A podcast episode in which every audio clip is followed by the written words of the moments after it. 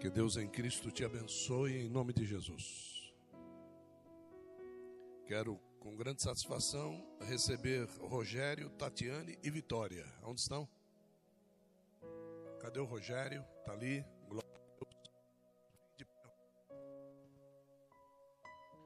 A Tatiane está aí do lado. Isso, são convidados do nosso amado Anderson e Priscila. Estão sem ministério, estão nos visitando. Como vamos recebê-los? Glória a Jesus. Que Deus os abençoe. Em nome de Jesus. Queridos, eu tenho uma palavra de Deus para você. É, quem veio de manhã aqui? Quem esteve de manhã? Você teve aí de manhã? É mesmo? Foi forte? Aleluia. Qual foi o, qual foi o tema da mensagem de manhã? Qual foi o tema? Fora daqui. Tá então você imagina o que foi de manhã aqui, irmão. É. Foi capeta para todo lado aqui, irmão. Glória a Deus, né?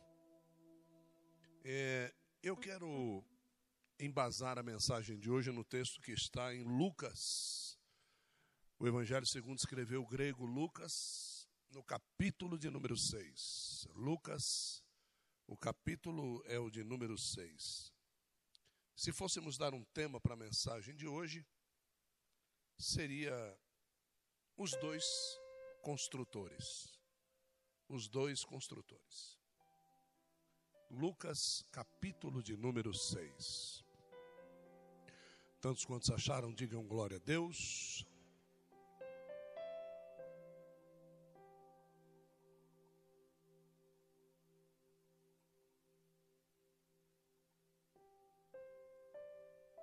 Quero louvar a Deus pela presença do pastor Cristiano que está aqui com a gente, pastora Gláucia, e o profeta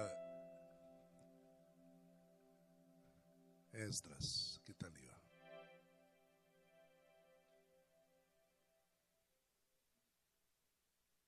Eu não vou pedir para você recebê-los porque eles já são da casa, né?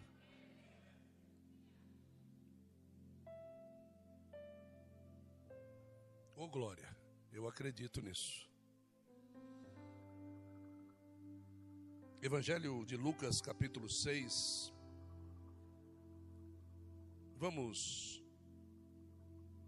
ao verso de número 46.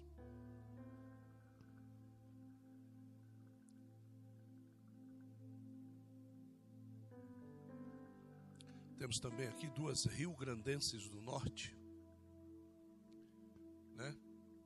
É, quem nasce no Rio Grande do Norte, o que, que é? Potiguar. Potiguar. Duas potiguares. A do lado de cá chama Glória. Olha lá. Como é que ela chama, irmão? Vai ser um problema, né? Toda vez que o povo dizer, ô oh, Glória, ela fala, oi. E a do lado de cá chama Mari. Né? Estão aqui. Está dando girizo nelas, irmão. É, tá dando girizo porque elas têm que ir embora e não querem mais ir embora. Quer ficar aqui, né?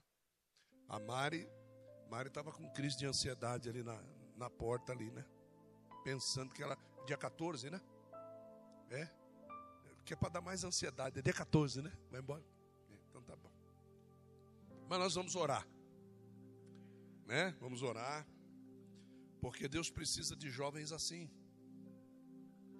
jovens que anseiem por uma igreja de verdade, jovens que, que queiram estar na casa dele, que, que orem por isso, que chorem quando não possam vir na casa dele. É, a, a, o anseio de Deus é esse. Né? Não é, Deus, não quer pessoas que cumpram calendário, não. Deus quer pessoas, Deus quer corações, essa é a realidade que que anseiem por estar na presença dele. Né? Eu acredito plenamente que Deus mudou essa mensagem hoje, porque eu escrevi isso aqui e ali, agora.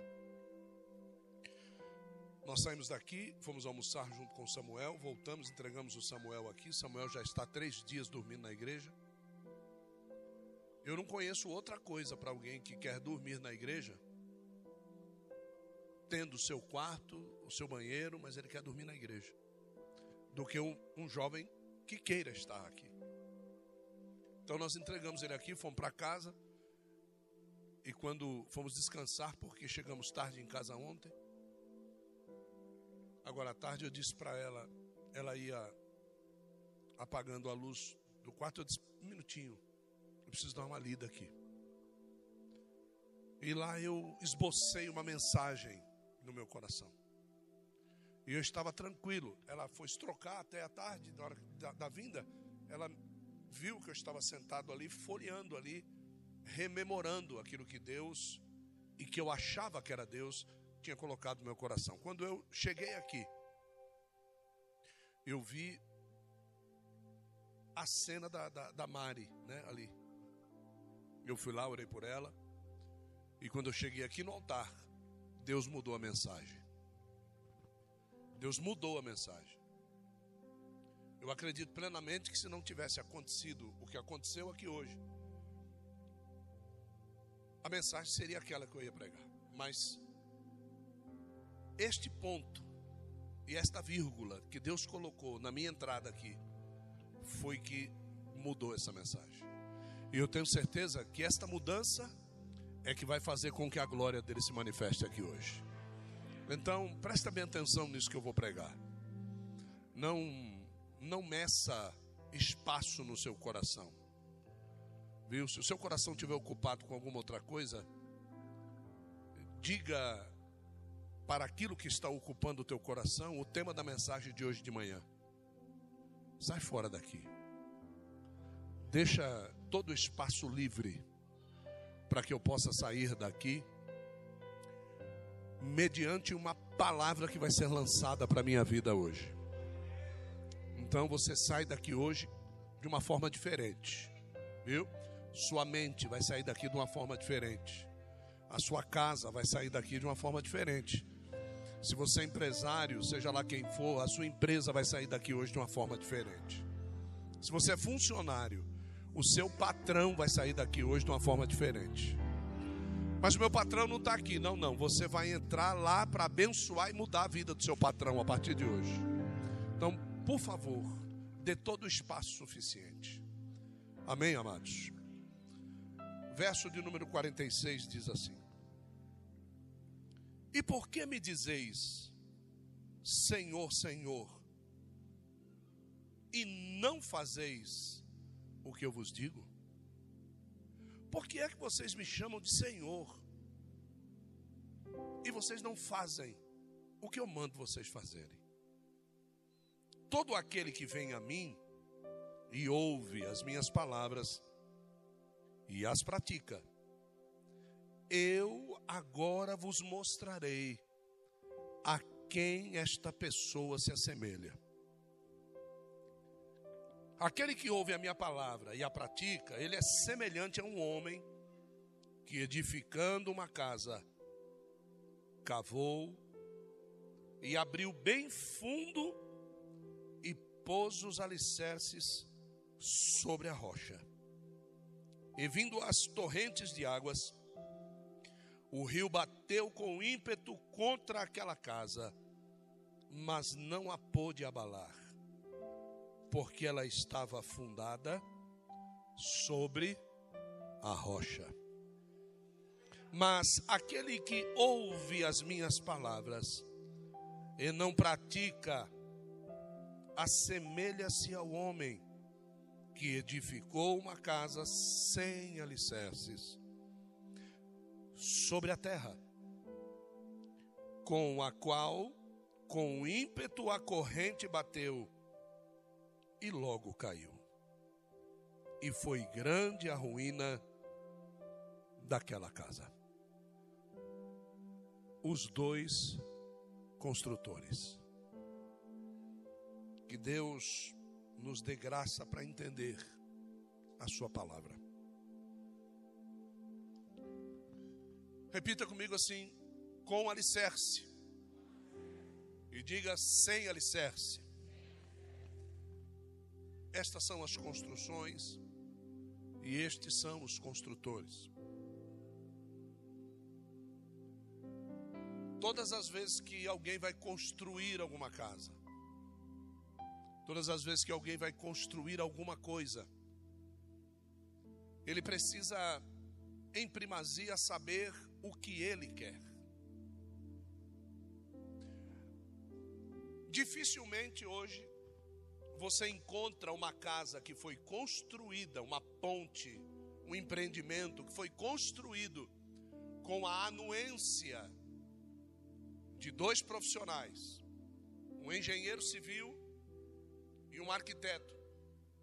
Dificilmente você encontra uma construção que vá cair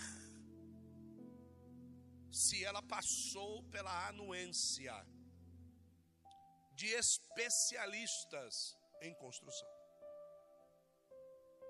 Se eu for construir uma casa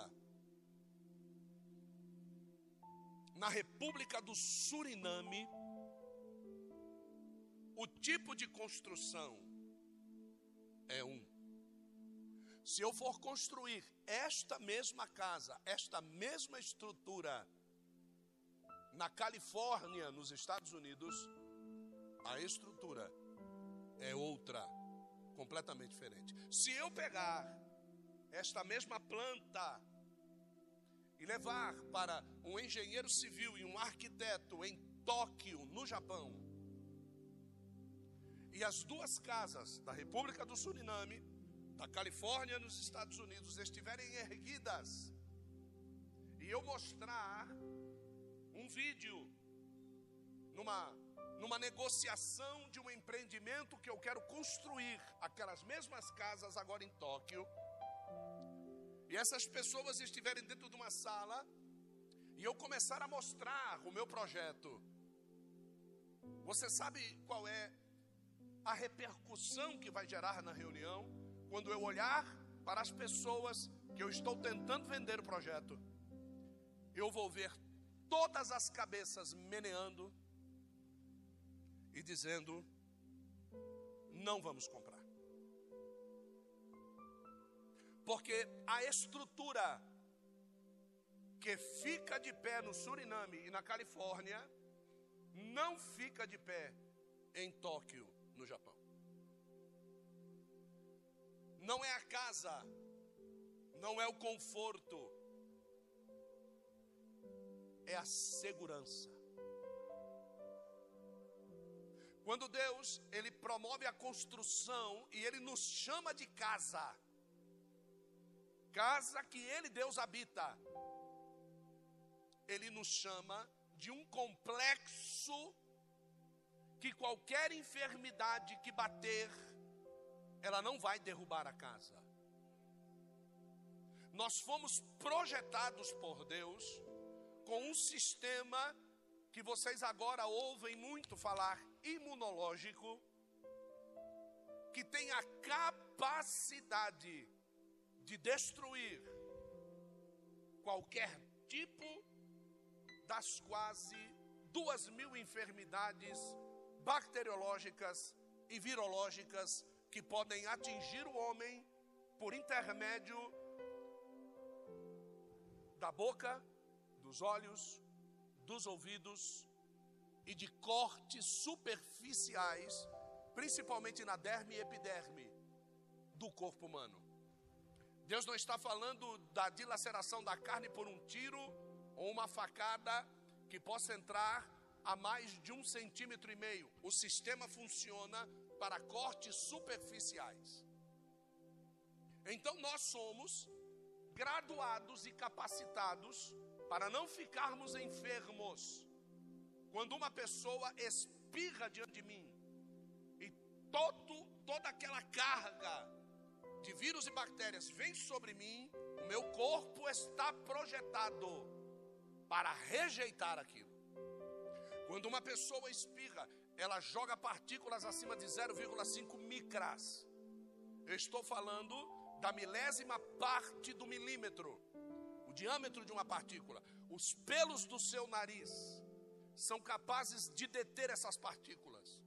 Se passar pelos pelos do nariz, uma mucosa que existe na nossa garganta e que algumas vezes, por comermos, vamos dizer, achocolatado, sentimos que um pigarro fica e queremos cuspir aquilo fora. Existem cílios, pelos dentro da nossa garganta que fazem esta limpeza completa e não permitem que esses vírus desçam pelo sistema de respiração que vai levar até os alvéolos no pulmão. Nós somos capacitados para isso, mas por que ficamos doentes? Porque não cuidamos daquilo que Deus nos deu. A estrutura é perfeita, mas o dono da casa não cuida bem do seu patrimônio maior, que se chama vida. O seu patrimônio maior não é a sua empresa. O seu patrimônio maior não é a sua esposa. O seu patrimônio maior não é o seu filho. Não, o seu patrimônio maior não é o terreno onde você mora, a sua conta do banco. O seu patrimônio maior é a sua vida. Você não pagou nada por ela, e é através dela que você conseguiu tudo isso que eu te disse. Então, o vínculo maior da consequência de quem eu sou, do que eu tenho, é a vida que eu não cuido. Você consegue imaginar um negócio desse? Você consegue imaginar de que nós buscamos tudo na nossa vida, mas esquecemos que aquilo que nós temos é por causa da vida que nós não pagamos por ela. O que Jesus está dizendo aqui, e que Lucas, o médico, teve a oportunidade de escrever de uma forma clara. Ele disse assim: Não adianta a tua casa ser linda demais e estar construída sem alicerce. Vimos uma entrevista ontem de um grande âncora da Rede Globo, cuja filha está tomada por um câncer de retina, os dois olhos estão é, perdendo a visão, agora já estão fazendo quimioterapia local na menina, o olho direito já voltou, o olho esquerdo não consegue voltar. Essa menina mora numa mansão. O salário dos pais é milionário. Essa menina talvez nunca tenha andado de pé na rua. Mas ela está com câncer. Acabou, acabou a conversa. O que, que o dinheiro vai fazer? Nada. Não vai fazer nada. Se Deus não entrar na causa, aquela coisa linda, aquela menina linda, cabelos loirinhos, pele branquinha, não tem nenhuma mordida de pernilongo nas pernas. Não, deve, deve dormir debaixo da rede, deve ter ar-condicionado no quarto, mas nada disso adianta. O problema é genético. E Deus mexe na genética para aproximar as pessoas dele. Você precisa entender que a construção, depois de pronta, só tem uma forma de arrumar: é derrubando. Não tem como refazer um prédio que foi assolado 24, 48 horas pelas chamas. Tem que derrubar. Não há como as estruturas foram abaladas. Este prédio que você está vendo tem 50 anos de idade. Parece novo, parece tudo lindo. Agora, faça o seguinte teste. Vá na parte de trás do altar na portinha que sai para a escolinha das crianças, pegue a sua mão direita, ponha do lado de dentro. Se você fosse fazer isso na sua casa, você ia fazer isso. Pegue a sua mão direita, põe do lado de dentro de uma parede. E pegue sua mão esquerda, ponha do lado de fora. Na sua casa. Essa é a grossura da parede da sua casa. E hoje é gesso, tá? Prepare para fazer aqui.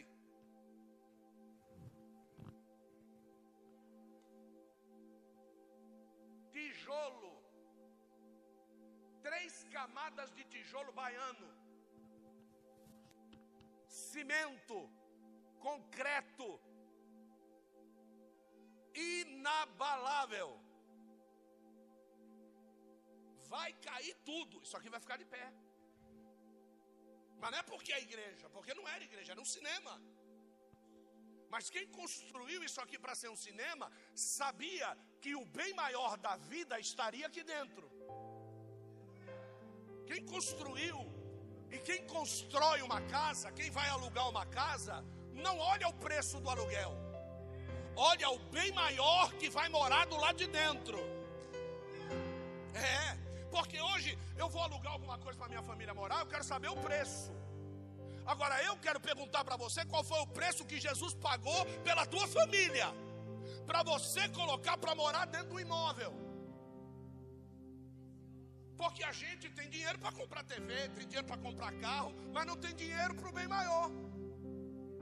O conforto, a saúde, é o piso que os meus filhos vão andar com o pé descalço, se tem prego no chão, se não tem, se as paredes têm quina, a parede não tem. Eu vou comprar meus móveis, eu vou para Marabras. Eu não, eu não vou para um lugar aonde os móveis ofereçam segurança. Eu estou montando a minha casa sobre areia. A hora que a criança cai e racha a cabeça, aí o bicho pega. Não é assim, Anderson? Tivemos um acidente com a filha do Anderson, dentro de uma, dentro de, um, de uma das maiores marcas de fast food do mundo. A criança foi brincar, quando sai de lá de dentro, a pequenininha, sai com um galo, irmão, de três dedos na cabeça. Mas como? Se tudo dentro daquele brinquedo é protegido. Se todos os cantos, as quinas, porque o McDonald's nunca, de forma nenhuma, iria permitir. Mas só que tem coisas que Deus não quer provar o McDonald's. Deus quer provar a mim. A criança sai, o pai começa a tremer, corre para um lado para o outro, e a menina com o galo na cabeça. E eu sentado do lado dele, disse: Tira o cabelo dela da frente. Tirou o cabelo da frente, eu falei: Não é nada três dedos de galo. Imagine, você, pai de uma criança, com três dedos de galo, ouvir um cara sentado esperando o lanche. Falar para você, não é nada. Agora, por que, que eu sei que não é nada? Porque eu conheço o sistema de vascularização da testa. Eu sei que os pontos frágeis da cabeça estão na minha lateral estão na minha nuca, estão no centro da minha cabeça até os seis anos de idade. Então, aquilo é gelo e murcha. Antes de sair de lá com gelo, o galo já tinha baixado dois dedos e meio. Não é nada. A mãe quer desmaiar de um lado. O pai só não se borrou porque estava de fralda. Por quê? Ah, meu Deus. Por quê? Porque chega uma hora que a casa Aí é que eu vou ver o que eu não fiz. Aí é onde eu vou colocar na, na minha memória por que é que aconteceu. Mas nenhum pai aqui, quando leva uma criança para brincar num parque, entra no brinquedo primeiro. Ninguém faz isso. Você confia na planta, no arquiteto, no nome e no quanto você vai pagar pelo lanche. Ninguém faz isso. Só que aqui ele está mostrando que tem dois, dois tipos de construtores e também tem dois tipos de moradores. A casa que não tem alicerce só compra quem quiser.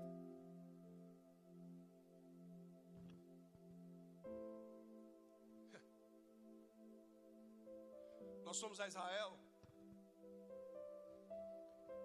E o Muro das Lamentações, hoje, o que sobrou do lado ocidental, ele é dividido em duas partes. Então tem um lado, do lado de cá, as mulheres cultuam. E do lado esquerdo, os homens cultuam olhando para frente do muro. Do lado dos homens, existe uma entrada, onde ficam alguns rabinos ali. E ali só entra quem o Espírito de Hashem permite que entre. Ali naquele lugar, não são todos os viajantes e peregrinos que entram. Quando você vai entrar, um rabino de 80, 90 anos, 90, 110, 115 anos, não importa quem é que está de guarda na porta. Ele levanta a mão direita, aponta para a tua cabeça e Hashem fala com ele: entra. Ou então, não entra. Nós tivemos a oportunidade de entrar ali.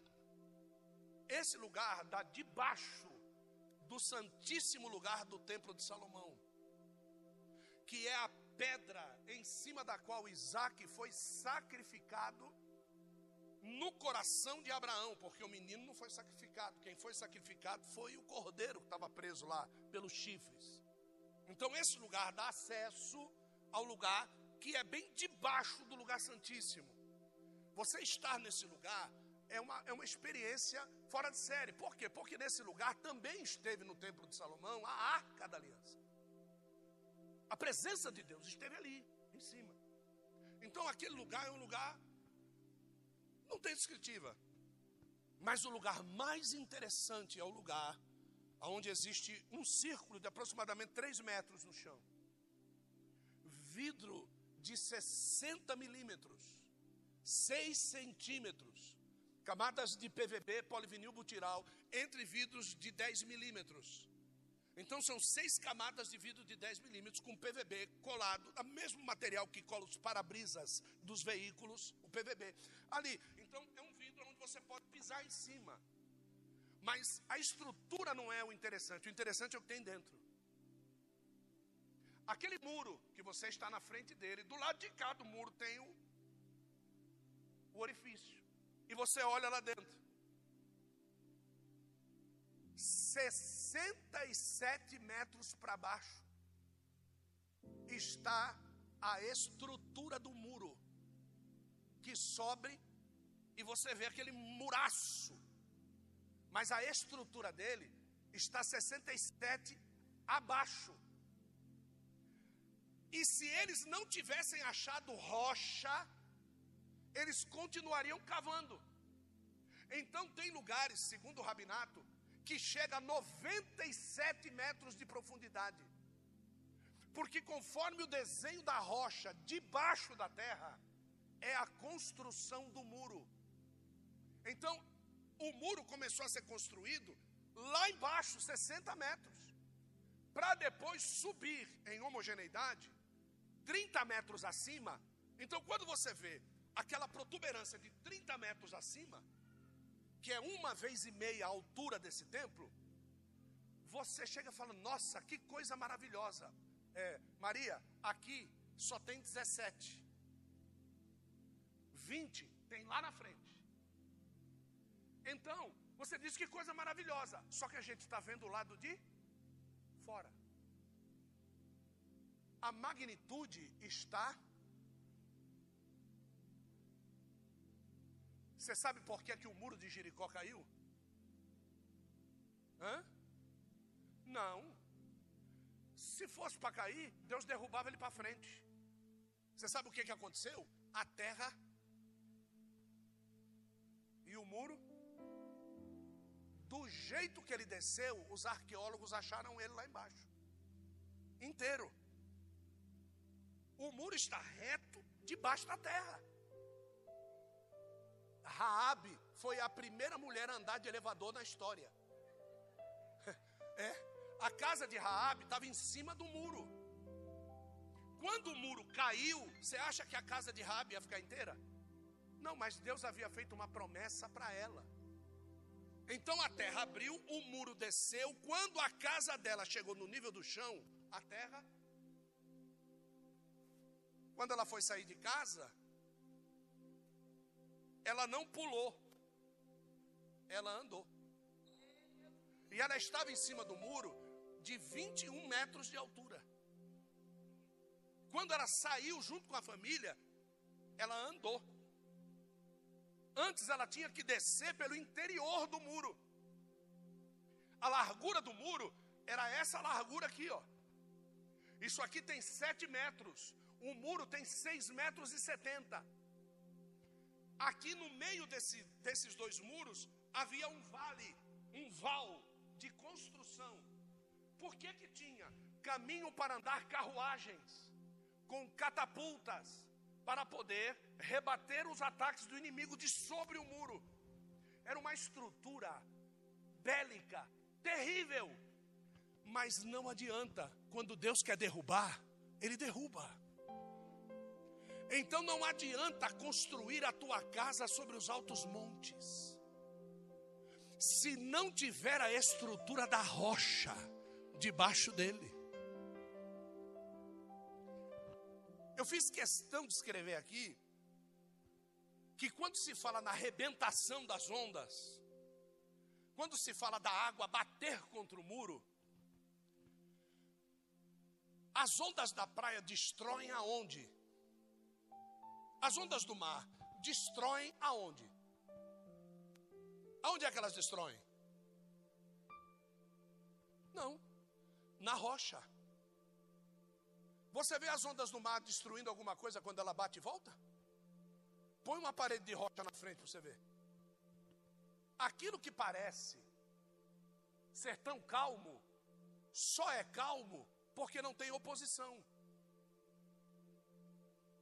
Se colo... Quando você entra na água, daquilo que você vê ali, ó, indo e voltando. Quando você entra dentro da água e vem uma onda, o que, que ocorre? Mas você estava fora e não era oposição para ela.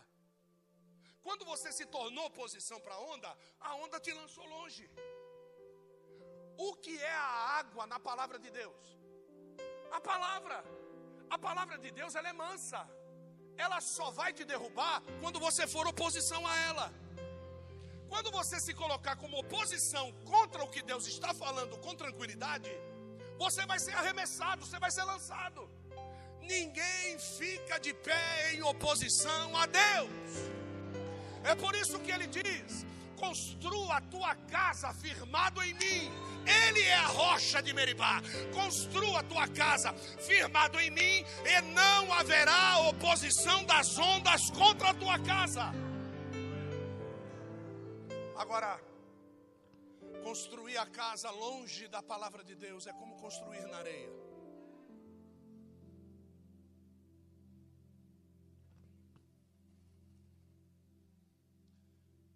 Nós estamos nessa terra com duas referências. Deus nos construiu como referência de vida. E Deus nos construiu como referência de lar. Essas são as duas referências que Deus vai buscar na tua casa: referência de vida e referência de lar. A estrutura só está firmada nele se essas duas referências estiverem levantadas segundo aquilo que ele diz. Então Deus tem referências de vida, como nós devemos viver a nossa vida, e Deus tem referências de lar, como deve ser o nosso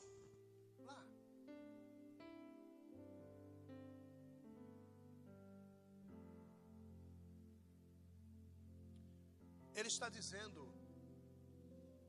que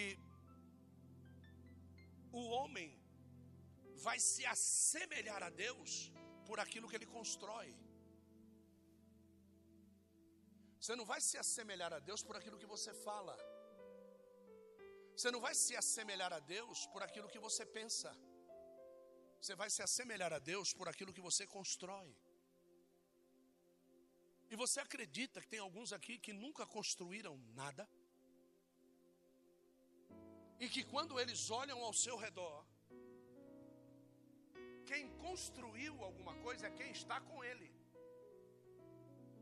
E quando há uma, um, um, um cisalhar desse casamento, a pessoa diz, olha no espelho e diz assim: Eu passei 20 anos ao lado de Fulano ou de Beltrana e não construí. Nós chegamos ao ponto, ao ponto, sendo cristãos, nós chegamos ao ponto de não ter construído nada e ainda depois de separados, pedir para que a lei me ampare e que eu não fique separado daquela pessoa, porque eu vou precisar daquilo que ele construiu. Peraí, apóstolo, eu ajudei. Eu, o que eu estou perguntando é o que está registrado na tua construção. Porque afinal de contas, salvação é o quê? Pois é. Eu sempre disse para minha esposa: você precisa crescer. Mas eu não consigo, eu tenho medo disso. Quando era nova comigo, você precisa crescer. Porque o dia que eu não estiver do seu lado, você construiu um legado. Talvez o dia que eu passe, vamos lá, Versa. Quem tem um Versa branco aí? Manda dizer que está no averso. Não está aqui não. Versa, não está. Então, o dia que eu não estiver mais do seu lado, qual é a tendência? A tendência é que essa igreja seja só de mulheres. Essa é a tendência. Porque ela construiu um legado com quem? Mulheres. Isso é claro, é evidente. Isso é evidente. Você precisa construir alguma coisa. E aquilo que você vai construir não pode ser na areia. Não pode ser fora de Deus. Tem gente construindo a sua vida toda fora de Deus. Em Deus você não tem nada, você não construiu nada, você não levantou nada, você não fez nada. E aí depois você vai querer cobrar o que de Deus?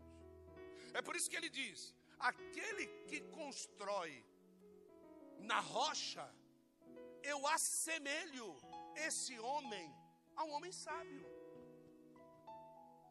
Aquele que constrói na areia, eu assemelho a um homem tolo, porque vai construir para quando chegar a palavra e bater contra, vai cair tudo. O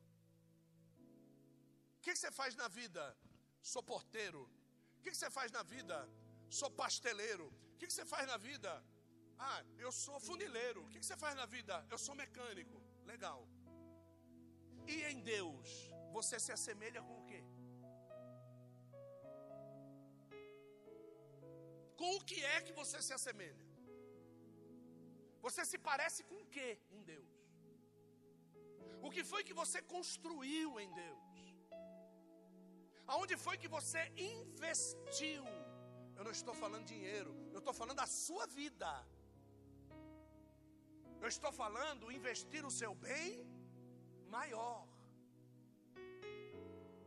Lembra do homem que encontrou uma grande pérola dentro de um terreno, vendeu tudo o que ele tinha? Aquela pérola era a graça. Ele vendeu tudo o que ele tinha por causa da graça. Nós estamos terminando um mês de unção. Nós falamos com muita propriedade hoje de manhã aqui. Uma pena que você não veio. Depois eu acredito que esta mensagem deva ir para o Spotify. E aí você acessa depois nas redes aí, você vai ouvir a mensagem. E eu falei a respeito dessa dessa tal quebração do jugo. Eu falei com propriedade que esse jugo nos puxa para trás. Esse jugo nos retém reféns dele mesmo. Esse jugo traz uma carga pesada sobre mim. E que alguém fica com uma vara na minha frente, com um tuchim de capim, dizendo: se quiser comer, faz força. O Evangelho não é isso. Não, gente. Se ensinaram para vocês que vocês precisam fazer força na igreja para qualquer coisa, enganaram vocês. O Evangelho é liberdade no espírito. Aquilo que você gera no Evangelho não depende de você, depende do Espírito Santo. O problema é você se julgar como bem maior de Deus. Quando nós vemos alguém fora dos limites do bem maior de Deus, nós vemos essa pessoa em depressão, nós vemos essa pessoa doente, essa pessoa sem força, essa pessoa sem vontade, essa pessoa. Por quê? Porque algum outro bem maior ela quis e ela não conseguiu ter. Então ela vai. Ah, meu Deus, ah, eu não consigo. Ah, por quê? Porque não conseguiu. Porque o teu bem maior você não tem posse.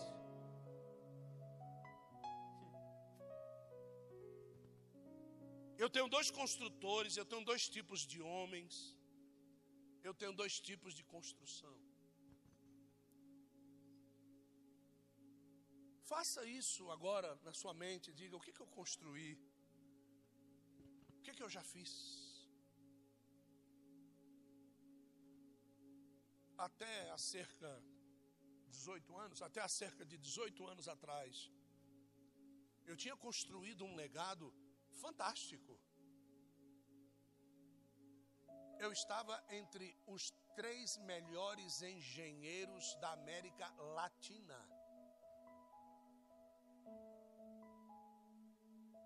Podia ter o número de concorrentes que fosse, eu já sabia que entre os 30 o meu currículo não estava lá.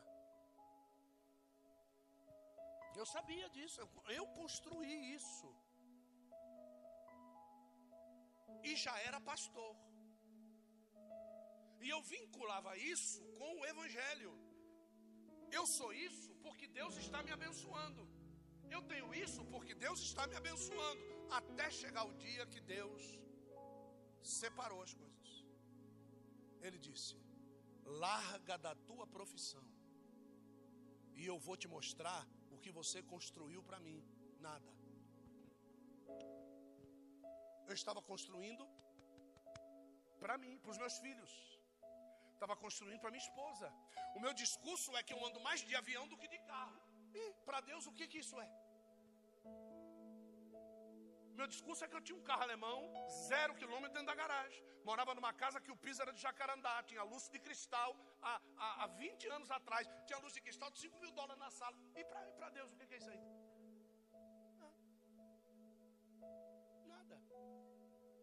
E ele mostrou isso para mim, sabe como? Fez eu perder? Pronto. E ele disse: Agora que você não tem nada, eu vou te ensinar a construir para mim. Olha o que, que deu. Tendo tudo isso, a nossa igreja cabia 50 cadeiras, tinha 100 metros quadrados. Verdade ou mentira, Marcelo? Era isso. E, e eu estava construindo para mim. O dia que eu perdi tudo, está aqui. É isso aqui que ele deu. Mil metros quadrados para ele. Então você precisa começar a entender: construir para Deus é uma coisa, construir para você é outra coisa.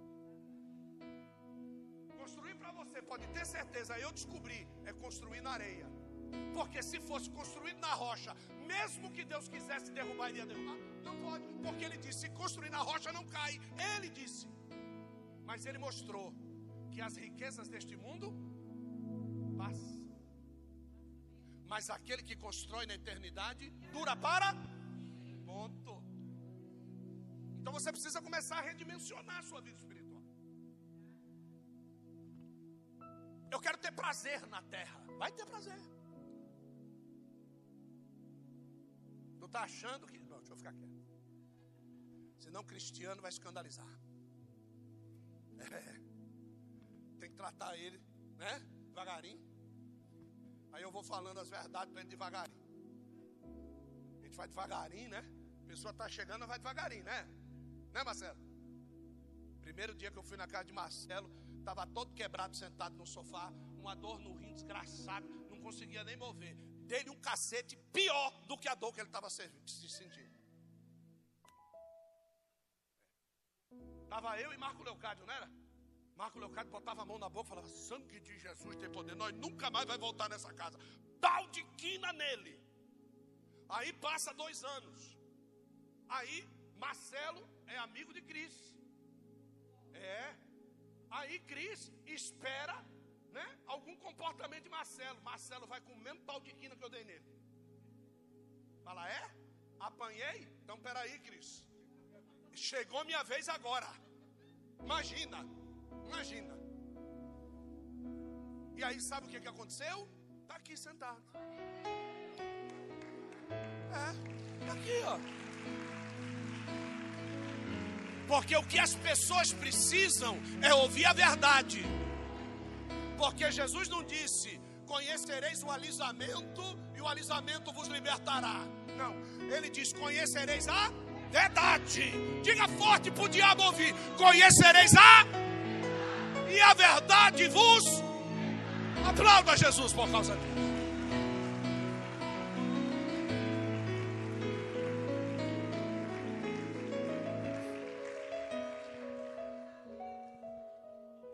Constrói aquele templo de uma forma tremenda, mas os homens não gostam. O templo de Zorobabel nem chegava perto no templo de Salomão. Eles não gostavam. Perguntou-me por quê? Porque não era tão belo. Olha, olha como é que a gente julga aquilo que Deus constrói. Está dando para entender, sim ou não?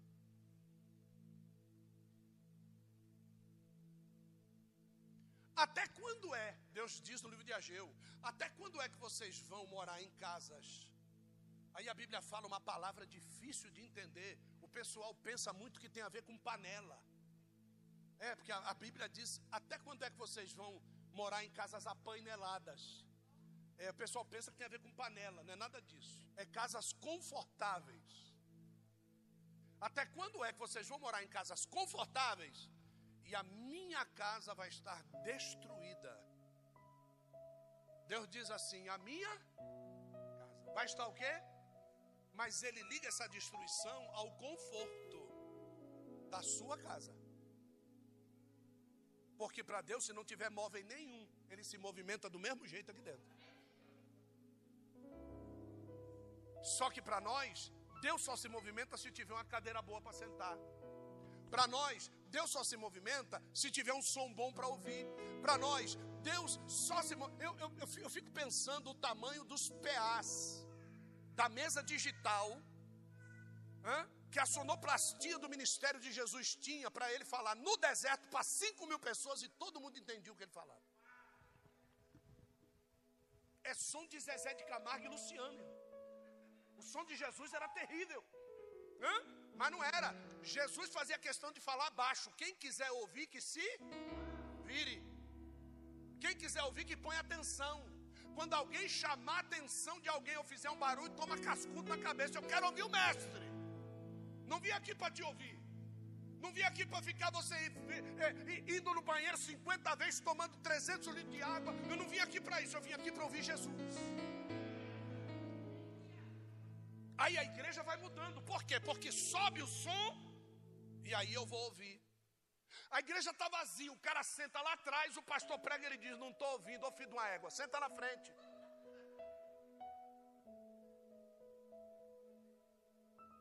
Mas que conversa é essa? Eu não estou pregando para o vizinho da frente ouvir. O dia que ele quiser ouvir, ele vem para dentro. Eu não, eu não preciso botar o som do louvor estourando. Está todo mundo aqui dentro fechado todo mundo cantando a mesma música, não precisa arrebentar. Nós não estamos cantando para os vizinhos, nós estamos cantando para o Espírito Santo. O Espírito Santo tem um ouvido sensível.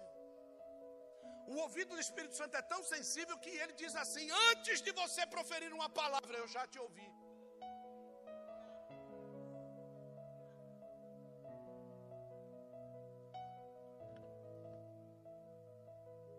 Jesus entra um dia no templo tudo funcionando. A fumaça do sacrifício, ó.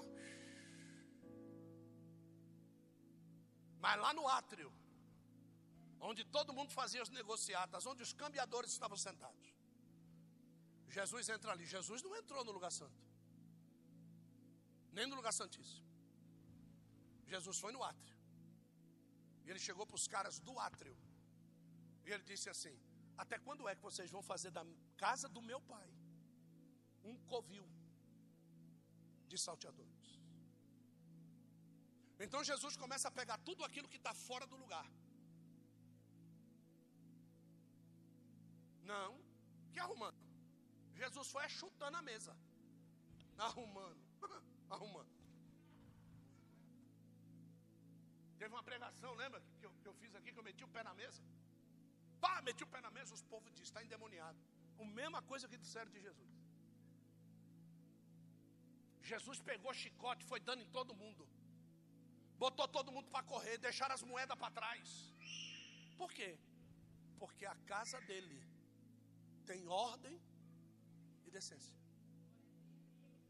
Mas o pior de tudo é que uma igreja desorganizada não é culpa de Deus. É porque você traz o espelho que você tem na sua casa. E você quer fazer da casa de Deus aquilo que você faz da sua casa. É. Então, quando você chega aqui e vê tudo organizado, tudo limpinho, não pode fazer isso, não pode fazer aquilo, você chama os organizadores de frescos. Nós não somos frescos, nós somos servos de Deus. Fresco é tu. Fresco é tua. Tu e tua, né? Porque na tua casa é essa bagunça. E você quer que aqui na igreja seja a mesma coisa. Gastamos, acho que 3 mil reais para reformar o sofá, foi isso? 3 mil reais para reformar o sofá. Sabe o que, que as mães vão fazer? Elas vão fazer uma vez só, porque quando a conta para poder trocar o couro chegar na casa dela, viu? É isso que vai acontecer. Porque dinheiro da igreja não é dinheiro de traficante, viu? Não é dinheiro de roubo, não é nada disso. Então, 3 mil reais foram usados para reformar o sofá. Você sabe o que as mães fazem? Dá um papel para a criança, uma caneta. E aí a criança que não tem o controle das mãos, fura o papel e risca o sofá. Até quando? Porque você faz isso na sua casa. Aí quando você me chama para ir na sua casa, eu vou lá sentar no sofá, tá aquele lençol todo sujo cobrindo o sofá. Por quê? Porque o couro do sofá já foi todo riscado pelo seu filho. Já foi rasgado pelo seu cachorro. Nós chegamos hoje no hall, o nosso vizinho de frente, ele tem um casal de, de, de pugs. Essa raça de cachorro pug parece que bateu com, com um Scania Vabs na, na rua. Cachorro bateu de frente com o Scania, ficou com aquele nariz para dentro assim. É. O cachorro não late, ele funga. É. E ele tem lá um casalzinho de cachorro. Eu tenho a minha cachorrinha em casa. Quando nós chegamos no hall, nós sentimos o cheiro. Só que agora chega a hora de descobrir onde é, porque tem uma porta na frente da outra. Certo? Se chegar uma visita ali na minha casa, vai dizer: Alguém tem cachorro aqui. Olha só o exemplo. Alguém tem cachorro aqui. De um lado e do outro. Você vem me visitar, toca a campanha da minha casa. Na hora que eu abro a porta da minha casa, você entra e você fechou a porta, você sabe de onde vem o cheiro. Porque na minha casa tem cheiro de ervas finas. Por quê? Porque tem um lugarzinho lá no cantinho lá que fica a cada 30 Fica lá. A nossa cachorrinha está presa lá, no lugarzinho. Não, nem no lugar onde ela fica fede. Entende? Por quê? Porque você é o espelho da sua casa. Certo? Você é o espelho da sua casa. Então não reclame se alguém na sua casa quer ver as coisas em ordem. Não reclame se alguém na sua casa quer ver as coisas funcionando. Não reclame se alguém na sua casa coloca as coisas no lugar, reclama porque não lavou a louça, reclama porque não, não, não reclame. Isso vem de Deus. Viu?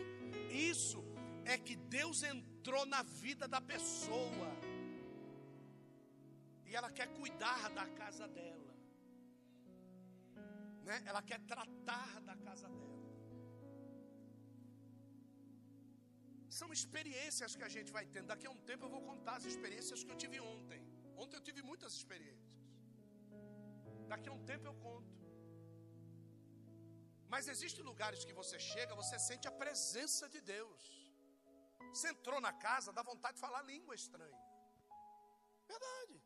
Já contei esse testemunho quando eu entrei na sua casa pela primeira vez, lembra? Eles não tiveram vergonha de me convidar. Agora que está tudo rico, não me convida mais. Mas, mas quando estava lá tudo lascado, né? Mas a casa estava em ordem. A casa estava cheirosinha, bonitinha. Mas estava tudo lascado. Aí convidaram para o apóstolo pisar. O apóstolo pisou. Chegou casa nova, chegou carro novo, chegou tudo novo. Porque o apóstolo pisou. Entende? As pessoas acham que a gente vai lá para fazer mandinga, né? Não é não. É que quando a presença do se encontra com quem anseia a presença dele, é nisso que dá. É nisso que dá. Então, nós fomos lá. E eu senti, eu, eu disse isso para eles, meu, que lugar gostoso é esse? Um lugar que tem uma cama, um lugar que tem um guarda-roupa separando da cozinha. Era um cômodo, um cômodo e um banheiro. Mas eles fizeram um lar. Não é o lugar, é o lar. Por isso que Deus, né, tem a vida e o lar. Agora não adianta ter o lar se a vida está torta. O lar semi-perfeito só vai durar um tempo. A vida torta vai entortar o lar também. Porque quem se casa de novo, tudo na casa é novinho, não é? Sim ou não? né? Ganhou liquidificador novo, batedeira nova, micro-onda novo, o fogão é novo, tudo é novo. A cama é nova, chuveiro novo, olha, coisa maravilhosa. Mas você vai conhecer a vida daqui a seis meses. Você entra no banheiro e olha para o chuveiro.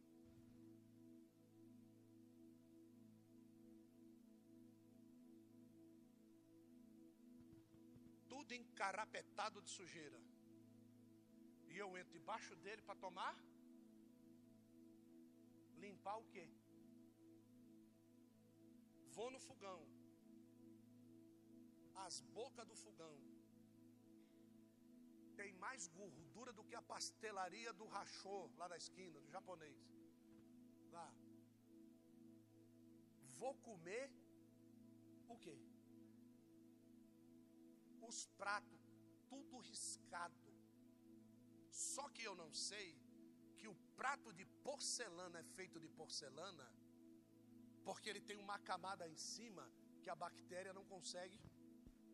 Mas quando você risca o prato e a porcelana perde a camada, a bactéria, então eu não sei disso, porque o meu lar e a minha vida não são o bem maior. Então eu vou perdendo esta flexibilidade e vou culpando o Bolsonaro. Vou culpando Paulo Guedes. É, vou culpando o Lula, quem deu a facada no Bolsonaro. Eu vou culpando. Por quê? Não, o risco não tem nada a ver. O negócio é a gasolina que está cara. O cara anda de bicicleta, ele está reclamando da gasolina.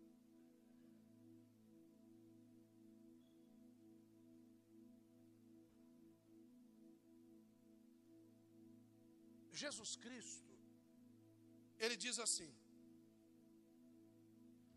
Vocês são meus amigos, se vocês obedecerem aquilo que eu mando vocês fazerem. Com Jesus não tem negociação, é mandar e obedecer. Não tem negociação. Tá certo? A pessoa pode ser um bêbado, maltrapilho do lado de fora. Se ele te falar um versículo na beira da porta do carro, e aquele versículo que o bêbado e o maltrapilho está falando para você, for uma verdade a ser corrigida na sua vida, pare o carro e vá orar imediatamente. Porque o bêbado e o maltrapilho não tem nada a ver com a palavra que ele proferiu. Porque do mesmo jeito que o bêbado e o maltrapilho é pecador, eu também sou. E eu estou lhe falando a palavra de Deus. Então não olhe para a minha vida para julgar o que eu estou falando. Eu estou falando a respeito da palavra de Deus. A medida com que você me julga é a medida com que você vai ser julgado. Você está disposto? Porque você é servo, membro lá embaixo. Eu sou profeta e apóstolo aqui. Você está afim de ser tirado de baixo e trazido para o mesmo nível de julgamento? Porque quando ele for julgar alguma coisa, ele vem aqui. Ele não vai. Antes dele negociar uma punição para você, ele vai vir me julgar para ver se eu te alertei daquilo que você está fazendo de errado. Se você não fez de errado, eu vou pagar por aquilo que você está fazendo. Por isso que nós não comedimos e não medimos palavras aqui. Por isso que nós, quando temos uma medida de Deus para falar, nós falamos a totalidade daquilo que tem que falar. Você goste ou não goste, você assuma ou não assuma, você aceite ou não aceite, o problema é seu. Veja só o que, que Deus diz no livro de Ageu, no capítulo 2. Por favor, me ajude aí. Livro de Ageu, capítulo de número 2.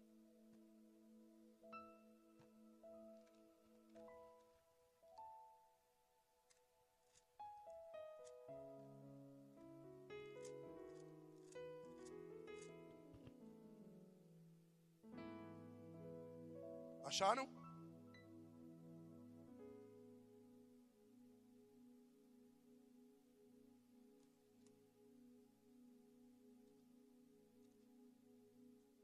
Ageu, capítulo de número 2. Verso de número 8.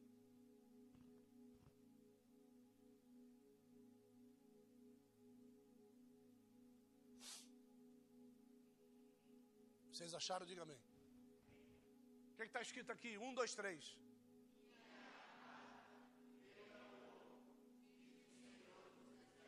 Vocês estão achando que Deus está falando de cascar dinheiro? Não. O que Deus está falando aqui tem a ver com o texto que está antes. Prata e ouro dentro do tabernáculo tem um significado. O tabernáculo é aquele negócio que está ali. Ó. Tinha coisas de prata e tinha coisas de ouro ali. Prata é redenção e ouro é glorificação. O que ele está dizendo? Que redenção e glorificação pertence a ele, não pertence ao templo. As pessoas pensavam que o templo tinha a ver com o perdão dos pecados e começaram a idolatrar o quê? O templo. Deus mandou a destruição e destruiu o templo. Para mostrar para eles que redenção e glorificação é só ele que pode fazer. Agora veja só o próximo verso. Olha lá. A glória desta última será maior do que a que casa? A primeira casa era o templo de Salomão que eles tinham saudade, porque era ouro e prata pura. Esse segundo templo já era muita madeira e não tinha ouro e prata. E eles estavam reclamando porque faltava ouro e prata, e Deus está dizendo: o ouro e prata é meu. Só que todo mundo julga que eles queriam ouro e prata por causa de redenção e glorificação. Não, eles queriam ouro e prata por causa da beleza. Certo? Só que Deus está dizendo: vocês estão buscando beleza, mas o que eu tenho para dar para vocês é redenção, é perdão e glorificação. Aí ele diz assim: olha, a glória desta última casa será o quê? será o quê? Do que a? Ótimo, legal. A glória da última casa será maior do que a primeira. O templo está de pé? O templo está de pé? Não. Deus está falando do templo aí? De que casa ele está falando? Ele está falando de você. Ele está falando que o espírito que habitava lá dentro do tabernáculo agora vai habitar dentro de uma nova casa, aonde a glória da redenção será plena. Eu e você. Agora veja só o próximo verso para a gente tirar a dúvida. E ao vigésimo quarto dia do mês do nono, segundo ano de Dário, veio a palavra do Senhor ao profeta Ageu, dizendo: Aí vem o profeta Ageu e profetiza: Dá-lhe paulada, quer ver? Vai. Verso 11. Assim diz o Senhor. Pergunte agora a quem? Acerca da. Fazendo essa pergunta para eles. Próximo verso. Se alguém levar na aba das suas vestes carne santa, e com a sua aba tocar o pão, ou no guisado, sacrifício na carne, ou no vinho, ou no azeite, ou em qualquer, vai. Atenção em cima, ou em qualquer. Então perguntou a Geu: se alguém que for contaminado, tocar com o corpo morto, tocar em alguma das coisas, ficará imunda? Ou seja, o negócio está ligado ao templo ou está ligado à qualidade da veste? Então Deus ele tira o templo e ele começa a trazer a responsabilidade para quem? Para nós. Então a glória da última casa você só vai ser plena se você for digno de recebê-la. E a única forma de sermos dignos de recebê-la é obedecer aquilo que Jesus mandou.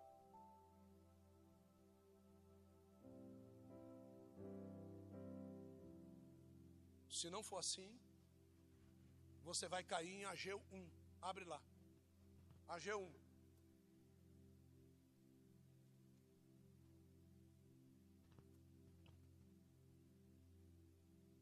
Verso de número 4. Acaso é tempo de habitardes nas vossas casas forradas, enquanto esta casa fica desolada? Próximo verso. Ora, pois, assim diz o Senhor dos Exércitos: considerai o que?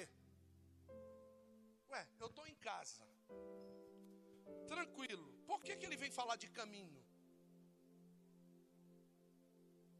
Eu estou em casa, eu não estou caminhando, por que, que ele está perguntando do meu caminho?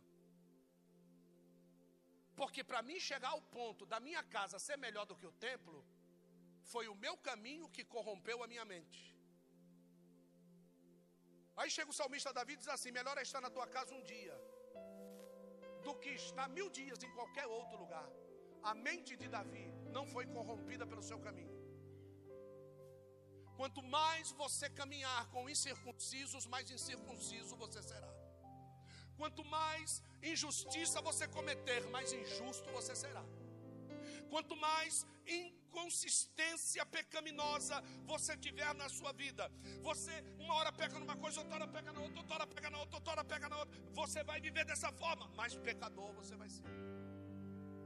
Ao ponto de chegar a Bíblia Sagrada e dizer assim: a boca fala daquilo que está cheio o quê? Então não vem me dizer que você é santo se da tua boca sai palavrão.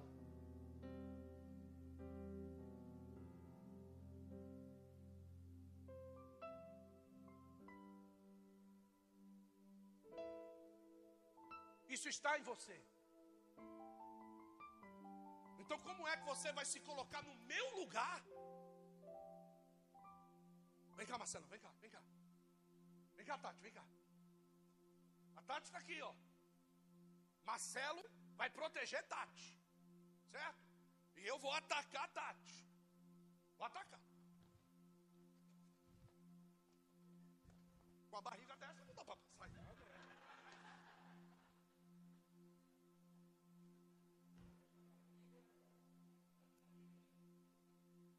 Tati é fininha, um negócio desse. Tá...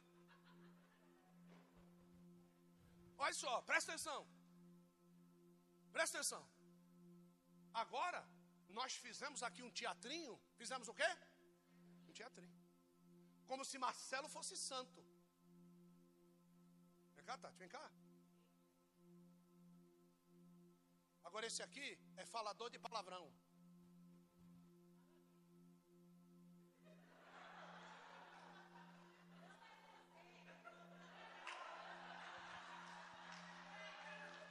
Aplauda Jesus, irmão. Para sair dessa, só aplaudindo Jesus.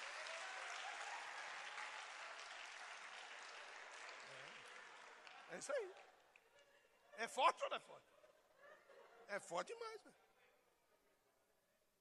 Então tá lá, ó. Aí eu vou. Olha só. Hã?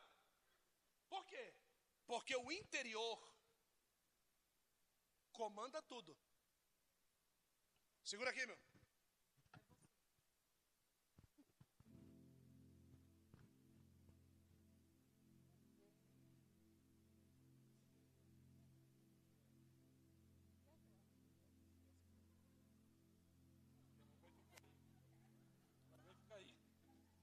tem proteção.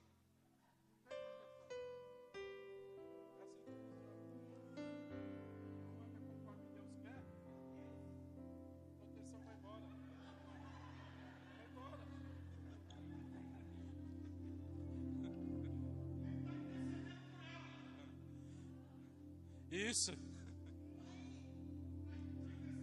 Não pega. Deus, cadê a Tati? Cadê? É assim que é o Espírito Santo. Você está com a roupa suja, não tem proteção para sua casa, não tem proteção para sua família. É assim que funciona. Quando você está perto, com cheio do Espírito Santo no coração, a proteção está com você. Porque a proteção não vem do homem, a proteção vem de Deus. tá bom, tá, pastor.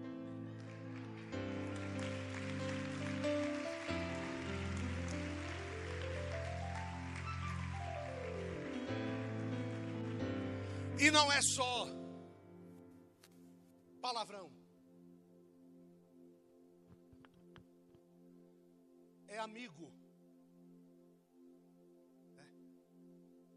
comportamento. É atitude. Isto nos enfraquece. Nós perdemos a visão. Já foi dito aqui. Acho que foi o pastor Marquinho que disse. Você às vezes quer alguma coisa e você toma uma atitude que você não está com vontade de tomar. Mas você faz aquilo porque você quer alguma coisa. Preciso de uma bênção financeira. Você não quer ofertar, mas você oferta porque você quer algo em troca. Deus não trabalha com moeda de barganha. Às vezes eu estou achando que está tudo certo na minha vida, mas eu estou sendo negligenciado por mim mesmo, porque o estado onde eu estou, o diabo já me convenceu que aquilo é o melhor para a minha vida naquele exato momento que eu estou vivendo. Mas o diabo me cegou espiritualmente para aquilo que é meu na realidade. Se eu mudar a minha forma de ser, a minha forma de agir, a minha forma de falar, a minha forma de servir, a minha forma de obedecer, Deus vai mostrar para mim aonde é que Ele vai me colocar. Porque no pouco que você está vivendo, você foi fiel. Qual é a palavra dele? Ele vai te colocar no. Só que o diabo te convence que morar onde você mora, que ganhar o que você ganha, que ter o que você tem, é aquilo que Deus tem para você. Quem falou? Aí eu vou perguntar qual é a estrutura da casa que você construiu. Na estrutura da casa que você construiu, é que eu vou te dizer qual é o tipo de pessoa que você é. Então tem pessoas que construíram uma mansão. Você entra na casa dela, é pequena. Mas é uma mansão. É uma mansão. E tem pessoas que moram numa casa gigantesca. Mas quando você entra lá e observa o casal, é um casebre. Porque os nossos olhos estão corrompidos por aquilo que o mundo diz que eu tenho que ser, que eu tenho que ter, a forma como eu tenho que falar. E assim por diante. Tem duas ou três pessoas são coaches. Esses caras eles são inteligentes demais. Mas eles não conseguem tirar os palavrões da boca, não é isso? De vez em quando eu mostro para ela, olha que tirada desse cara. Imagina esse cara crente, mano. Atirada, e ele está tirando o evangelho. O cara está tirando a verdade de dentro do evangelho. Porque Jesus disse assim. E o cara não é crente. Mas ele está extraindo uma verdade tremenda ali que para Jesus não serve. Os escribas, os fariseus, eles eram doutores da eles eram doutores da lei, mas Jesus diz assim, olha: Ouça tudo o que eles vos disserem, mas não faça aquilo que eles fazem.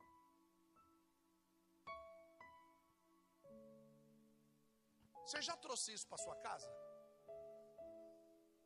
Você consegue trazer isso para sua casa sendo pai de filho? Jesus entrando no quarto do teu filho à noite, porque você ensinou teu filho a orar. Então o menino está lá na cama orando. Aí Jesus vem visitar ele no quarto, chega para o menino e diz assim: Joãozinho, oi Senhor, ouça tudo que o teu papai fala. Ah, que bom, Jesus, é mesmo, é, mas não faça nada do que ele faz, tá?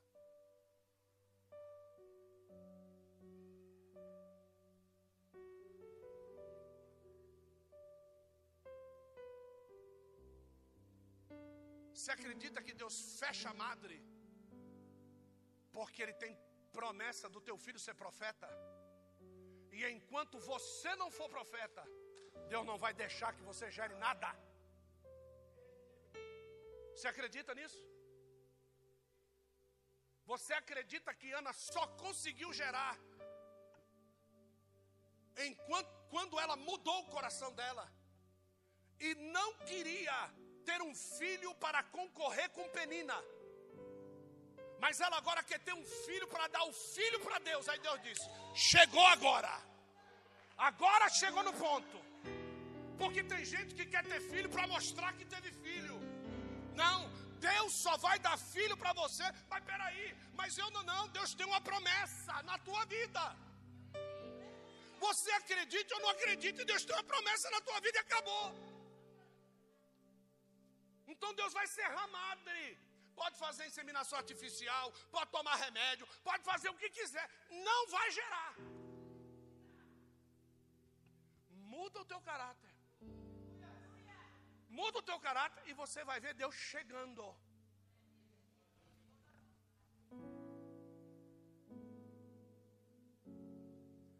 Deus chega para Abraão e diz assim: Daqui a um ano eu volto. Tu vai ser pai. Peraí. Quanto tempo demora a gravidez, Mari? Por que, que Deus não falou daqui nove meses eu volto? Por que, que Deus não chegou para Abraão e falou, está grávida? Será que Deus demora três meses para poder consertar uma menstruação? Para poder. Não. É porque Abraão e Sara precisavam mudar. E eles entenderam o recado. Quando Deus voltou, a criança estava no colo. Quantas vezes Deus já lhe prometeu algo e o negócio não chegou? Só que Deus faz a promessa de que vai chegar e você esquece das cobranças que ele fez antes. Você tem que mudar nisso, você tem que mudar nisso, você tem que mudar nisso. Aí ele vai fazendo as cobranças, depois ele vem e faz a promessa. Ó, oh, estou chegando com essa promessa. Mas ele não está chegando com a promessa porque você é bonzinho. Ele está chegando na promessa porque ele acredita que, como sendo filho, você obedece o que o teu pai te manda. Por isso que ele faz a promessa. Deus ele não, não, não é esse negócio de ficar forçando você, não. Se você mudar, eu te dou. Não, ele faz a cobrança, a cobrança, a cobrança e a promessa. A promessa não chega, é porque a cobrança não foi atendida. Ponto. Simples. Eu não consigo ser feliz no casamento. Já mudou naquilo que ele pediu? Eu não consigo ter prazer no meu leito. Você já mudou naquilo que ele pediu? Já parou de assistir pornografia?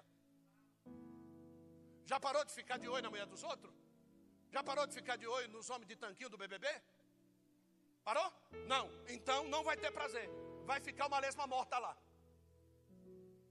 Viu? Teu marido vai chegar no prazer e tu vai ficar contando os mosquitos no quarto. Que isso, apóstolo? Peraí, meu. Eu não estou falando com criança aqui, não. Viu? Quantas, ve quantas vezes você já não teve ciúme sem ter necessidade de ter ciúme? Por que, que você está tendo ciúme? Porque você é inseguro. Você é insegura. Por que, que você é inseguro? Porque aonde você deveria ancorar a tua segurança você está ancorando a tua segurança em outros portos de segurança, que não é um bom porto. O apóstolo Paulo estava dentro do navio, o navio afundou. Duzentas e não sei quantas almas, Deus disse para ele: fica tranquilo, vou entregar tudo na tua mão. Naquilo que era um baita do navio, ele se apoiou num resto de madeira. A maré foi levando ele. A maré tinha quatro países para levar. Levou ele no lugar cujo porto que ele chegou, você sabe qual era o nome? Bom Porto.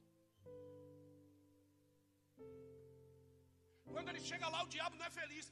Morde a mão dele, uma víbora mortífera. Ele pega a víbora pendurada na mão e diz assim: Ué, Deus não prometeu para mim, Satanás, que essas almas iam estar tudo na minha mão? Agora é tu que está mordendo aqui? Sai daqui, diabo.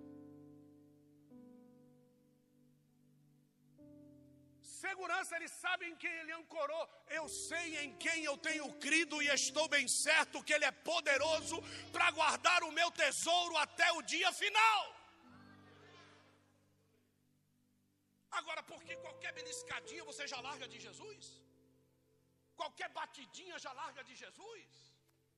Qualquer, qualquer coisinha, mordeu um mosquitinho na orelhinha direita. Ai meu Deus, como é que eu vou usar meu brinco novo? Vai te lascar. Vou terminar. Jesus, ele, ele vai iniciar o seu ministério.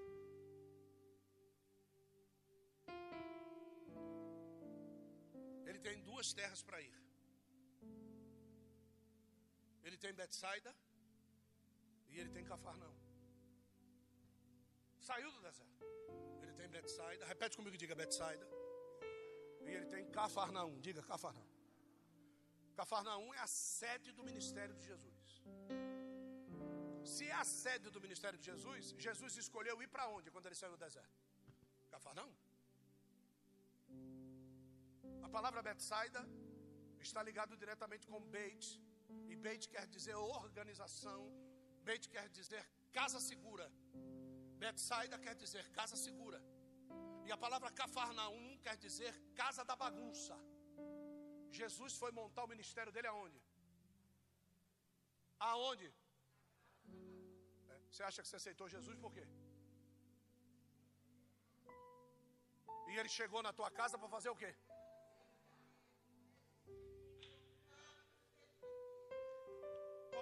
Aceitei Jesus, minha vida estava toda em ordem. Ah, é? Jesus se enganou então. Jesus se enganou, lógico. Jesus foi expulsar o demônio gadareno da tua vida lá do lado de Cafarnaum, mas a tua casa, o endereço, o CPF e o, e o CEP era de Betsaida. O gramunhão que morava dentro da tua casa estava em endereço errado. Pertencia ao teu avô. Tem gente que diz assim: Eu sou assim porque o meu avô era, teu avô já foi. Viu? O dia que você aceitou Jesus como Salvador, todos os seus erros foram cravados na cruz. Se você continua errando, o problema é meu, não, seu.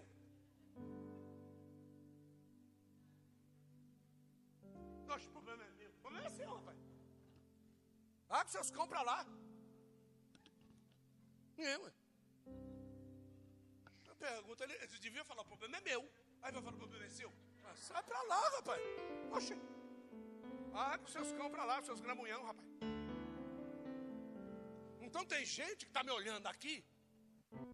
A mulher, a mulher está me olhando. Tá? Como é que era o, o, a máscara hoje de manhã cedo? Lembra? Lembra da máscara? Aí você consegue saber como é que a pessoa está, porque a máscara dele fica assim. Ó. Porque ele está bufando com a palavra que eu estou pregando.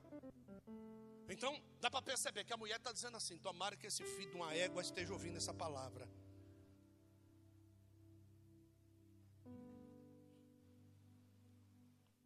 A realidade é a seguinte: arruma a tua vida. Se você arrumar a sua, e Deus tiver propósito no teu casamento, Ele vai arrumar o outro lado também. Se Ele não tiver propósito,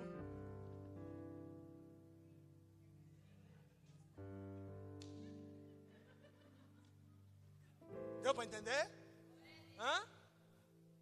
Então arruma a tua vida. Não se preocupe com o outro, porque o outro tem promessa, tem promessa mas não está, não tem promessa. É a tua. Essa mensagem, a última mensagem da unção, a unção só vai descer se a tua vida estiver em ordem. Então eu quero convidar quem quer colocar a sua vida em ordem. Ao invés de te chamar para sair fora de Lodebar, eu quero te chamar para sair fora de Cafarnaum. Sai da bagunça. Vem para cá que eu quero orar por você. Você que precisa arrumar sua vida. É, é você, o negócio é você. Sai do teu lugar e vem para cá. Pode vir.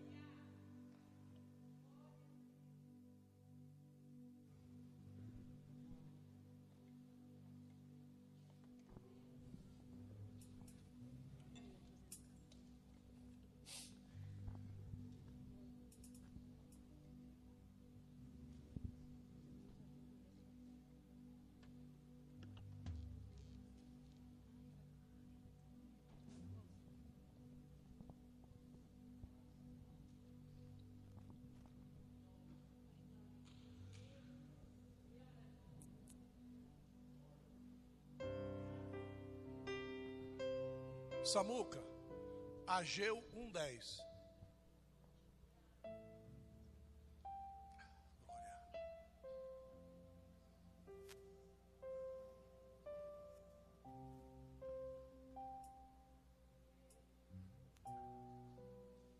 Encostei no altar. Encostei no altar. No altar, no altar. Vai lá para o altar. Isso. Isso. Encosta aqui, ó. Ó,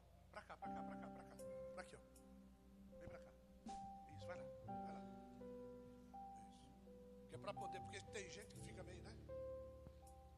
Sabe? Cara, é, não, o cara fica ali. E ele está dizendo para Deus: Estou aqui, viu, Deus? Mentiroso. Vem para o altar. Põe a mão no altar. Isso. Ouça bem. Olha o que, que tá, ó, vocês que vieram, vocês que precisam, né? Quem é que está aqui? É Agatha? Deixa eu ver, tira mais. Você mesmo? Saudade de você, viu? Na feia. Olha aqui, presta atenção aqui. Não precisa ficar vermelha, não. Vai lá, ficou roxa. Linda. Deus te abençoe. Cadê o Tarcísio? Está em casa? Fala para ele que eu mandei um beijo para ele. Olha aqui, ó.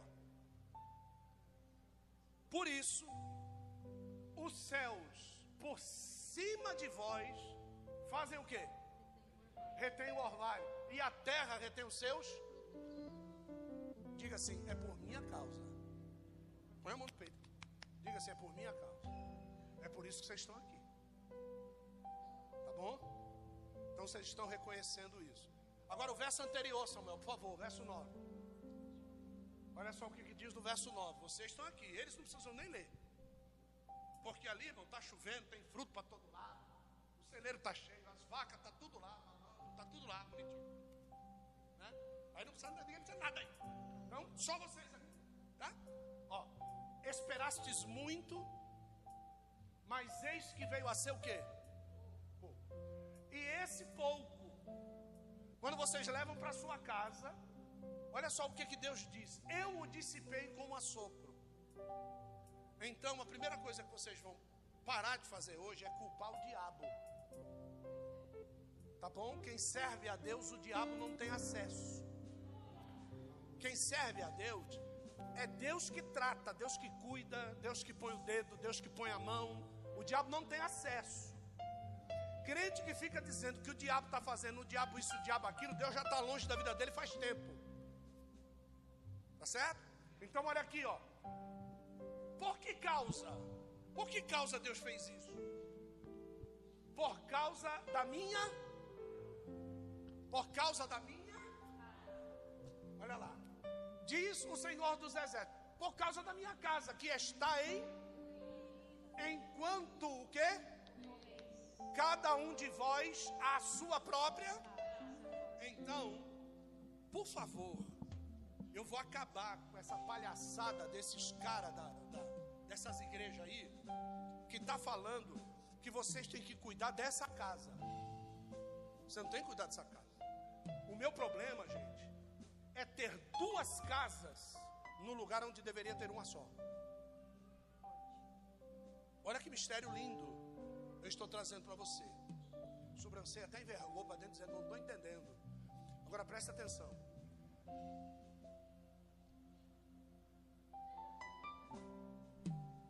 O diabo entrou aí, foi? Ah, voltou. Saiu. Olha só. Por causa da minha casa. Templo do Espírito Santo. Por causa da minha casa. Aí ele diz assim, ó, por causa da minha casa, que está em Ele está falando do seu templo espiritual, que está como ruínas. Não é isso daqui. Porque senão essa palavra não podia ser pregada aqui. Isso aqui está em ruína? Então o que Deus está querendo dizer é que a sua vida espiritual está em. Agora existe a segunda casa. E agora vocês vão entender o porquê dos dois construtores. Existe a segunda casa, e ele diz assim: que está em ruínas, enquanto correis cada um de vós para a sua a casa carnal. Então você busca o prazer da tua casa carnal e não edifica a tua casa espiritual. O que que Deus faz? Fecha os céus. Agora vem o próximo verso, 10. Por isso os céus em cima de vós retêm o orvalho, e a terra retém os seus. O que é esse orvalho? Não é chuva, é orvalho. O que é o orvalho? O orvalho é a água constante sobre a superfície. Por isso que Deus retém a palavra dele nos momentos que você precisa. E aí você corre para a casa dele para ouvir uma palavra. Uma palavra não vai resolver o teu problema. Você precisa ter uma vida orvalhada pela palavra todos os dias. Por isso o céu retém o orvalho. Agora o, o final 11. E mandei vir a seca sobre a terra. Lembra da parábola dos, dos quatro tipos de terra? Aonde Jesus fala que a terra é o corá. Então, porque ele retém o orvalho e o céu parou a chuva, como é que fica o coração? Seco. Mandei a seca na terra e sobre as colinas, sobre o trigo, sobre o mosto, sobre o azeite, entramos na unção. Trigo, pão, quem é o pão? Eu sou o pão que desceu do céu. Disse quem? Mosto, suco de uva. O que é o suco de uva? Diga sacrifício e salvação. Então ele manda seca sobre a presença de Cristo, sobre a salvação e sobre a unção. Porque você deixou de cuidar da sua vida espiritual. Agora que você sabe da revelação, vou te dar mais uma oportunidade. Levanta do teu lugar e vem. Agora você sabe por que tua vida está virada de ponta cabeça. Levanta e vem. Já vou orar. Como também sobre os homens e animais e sobre todo o seu. Sobre todo o seu.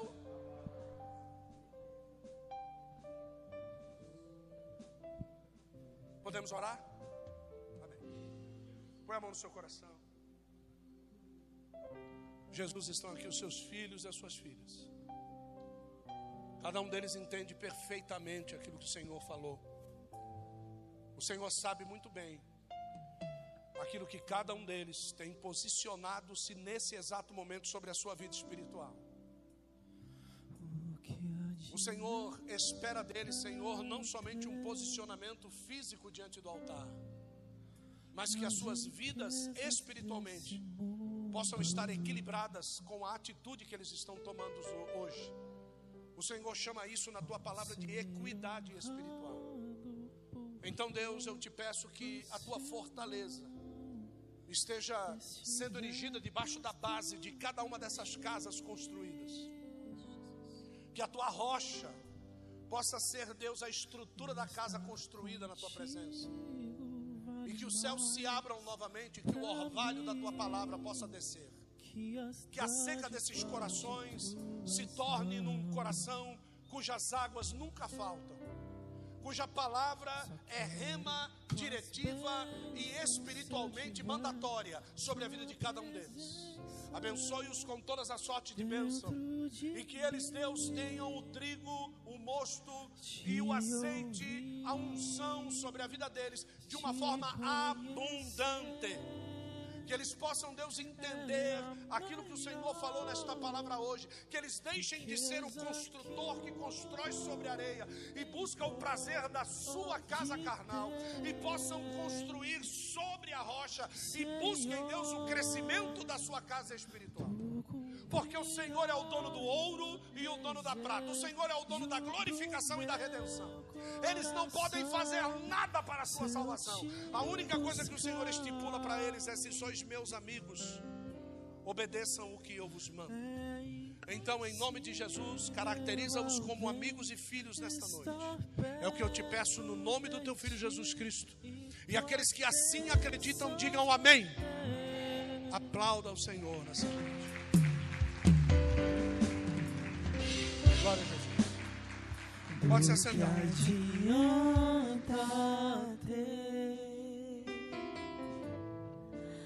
as riquezas desse mundo.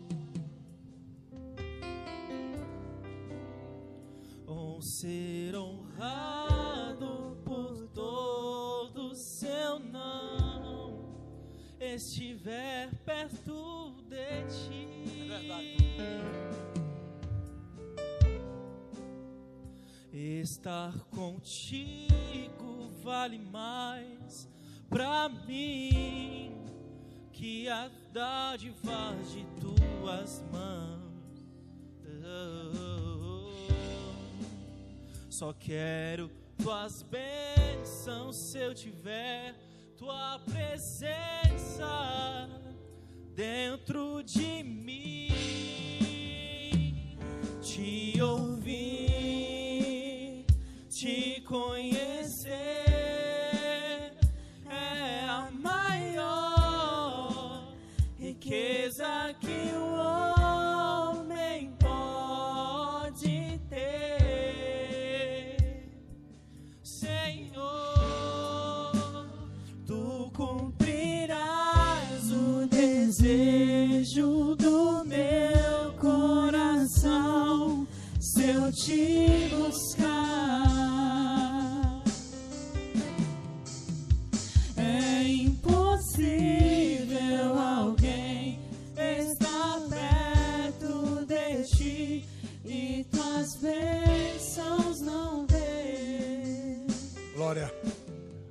Aplauda Jesus, irmão.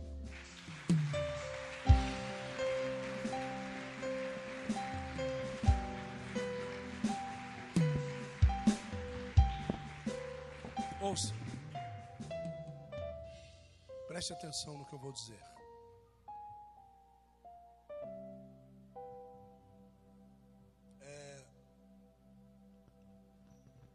profeticamente, a igreja de Jesus Cristo, hoje, ela já está muito próximo, muito próximo, de subir no carro do encontro. Então, eu acredito plenamente que a carruagem já está na terra eu, eu, eu, Gilson, acredito plenamente nisso, que a carruagem do transporte da noiva para os ares, a carruagem já está na terra. E eu fico imaginando como o céu não está. Porque a cidade está descendo. E nós estamos sentindo a opressão dos ares celestiais. Então, os ares celestiais, a cada dia, eles se tornam mais turvos, eles se tornam mais pesados. E aquele que não tem a sua casa construída sobre a rocha, ele é sensivelmente abalado todos os dias.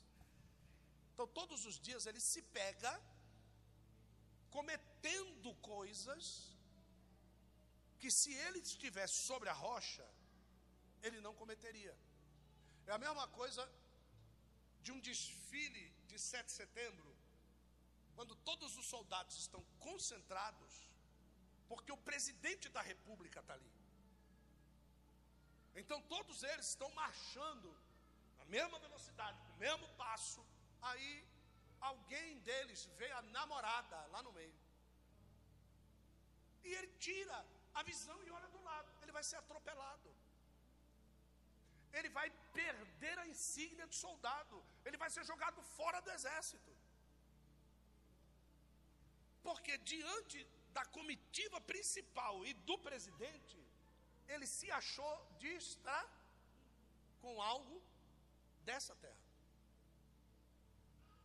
Então, é, esse é o posicionamento da igreja. Nós vamos ter um seminário de intercessão e de batalha espiritual, cujo tema é: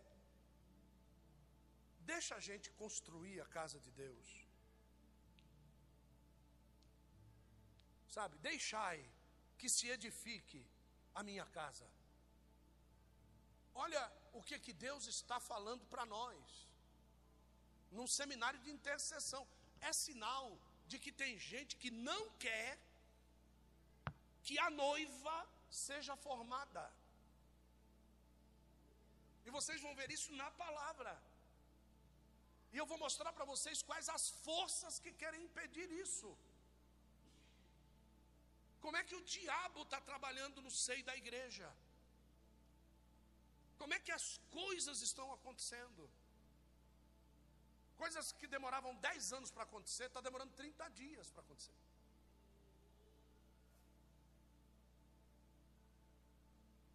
Quantas febre amarela existiram? Uma só. Quantas vertentes da, daquela peste bubônica existiram? Uma só. Vocês já viram quantas vertentes desta última praga que está sobre a terra já existiram? E vocês viram o tempo de multiplicação? Está acelerando.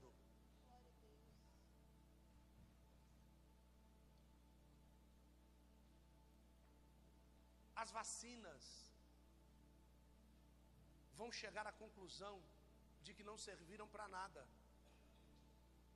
O comportamento das pessoas foi que a salvou.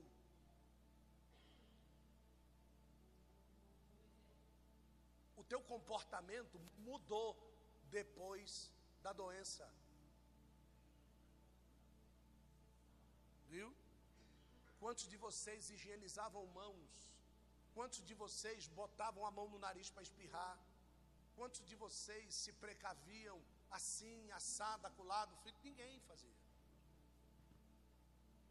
A vacina vem, ela traz a tua imunidade, mas o comportamento mudou antes da vacina chegar. A vacina sem o comportamento, vocês estão ouvindo isso direto, não sem o afastamento, sem o uso do álcool, sem isso a vacina não vai adiantar de nada. Vocês estão ouvindo isso? É comportamento. A igreja precisa mudar o quê? Comportamento, gente. Não adianta o Espírito Santo estar e não ter o comportamento. O Espírito Santo não vai ter ação de gerar fruto. Precisa mudar o comportamento. Próximo mês. Acho que o próximo culto já é o próximo mês, não é isso? É isso mesmo? Então no próximo culto, terça-feira, boa. Isso que nós já vamos entrar nas campanhas que você vai falar aqui. Nós já vamos entrar agora numa campanha comportamental. Não sei se você percebeu, é comportamental. Nós vamos entrar em jejum. Jejum o que, que é? Comportamento o quê? Alimentar. Sim ou não? Sim. Nós vamos trazer alimentos. Primícia. Então, olha só. Eu vou jejuar o alimento e eu vou trazer o alimento. Isso é comportamento. Certo? Eu não sei se vocês perceberam. O que, que Deus vai fazer nesse mês? Ele vai mudar o quê? Quem tiver precisando de comportamento, não falte quando? Nas terças-feiras. Tá? Então Deus vai fazer na terça-feira. Usei esse tempinho aqui porque eu quero lhe convidar, homem de Deus, para estar aqui às terças-feiras. Tem quatro profetas escolhidos por Deus que vão estar ministrando esta palavra de mudança comportamental sobre as nossas vidas. Porque o diabo só tem autoridade sobre comportamentos que destoam da palavra de Deus. Então Deus vai afinar os comportamentos para que o diabo não tenha como agir nas nossas vidas. E os homens ultimamente têm sido muito afrontados com relação a isso. A sexualidade masculina tem sido afrontada a fidelidade masculina no casamento tem sido afrontada. Viu? O, a tratativa dos pais com os filhos, dos homens da casa, tem sido afrontada. Cada vez mais os pais têm jogado para as mães cuidar dos filhos. Viu? E a masculinidade dos filhos está sendo afetada por causa do, do afastamento dos pais. Então preste atenção, vamos mudar os nossos comportamentos. Mudar os comportamentos. Em nome de. Aplauda ao Senhor.